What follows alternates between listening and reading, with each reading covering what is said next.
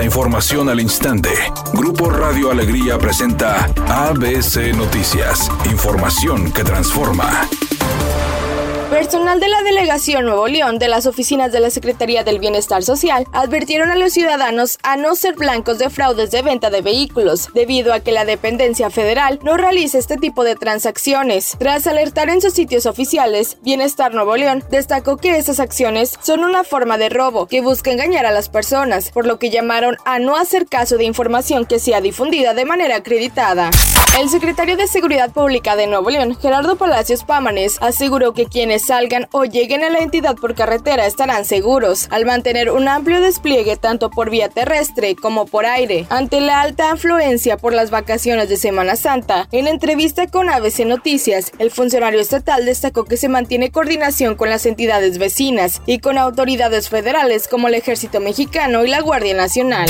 Tras el incendio en la estación migratoria de Ciudad Juárez, donde murieron 40 migrantes porque elementos de una empresa de seguridad privada no abrieron los candados y los dejaron encerrados, la Fiscalía General de la República investiga presuntos actos de corrupción en el Instituto Nacional de Migración con la entrega de contratos a empresas de seguridad privada. Al respecto, el presidente López Obrador dijo que también se investiga al grupo de seguridad privada CAMSA, responsable en gran parte de la muerte de migrantes en Ciudad Juárez. La Fiscalía está haciendo la investigación.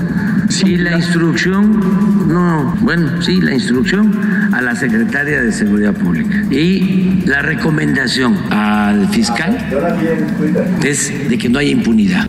ABC Deportes informa. El equipo de Tigres irá a jugar contra el Motagua. Pero este partido, por cierto, Tigres no lo va a jugar en el estadio del Motagua. Lo va a jugar en otro estadio, vamos a decirlo, en una sede neutral, aunque sí va a ser allá en Honduras. Lo van a jugar en San Pedro Sula, en el Estadio Olímpico de San Pedro Sula, una ciudad que está a cuatro horas de Tegucigalpa. Lo que pasa es que el estadio de Tegucigalpa ahora mismo está sufriendo una remodelación, le están arreglando el césped y es el único estadio que reúne las condiciones para poder jugar. Es el Olímpico de San Pedro Sula, así que esto podría ser una ventaja para el equipo de Tigres el día de mañana en el juego de ida.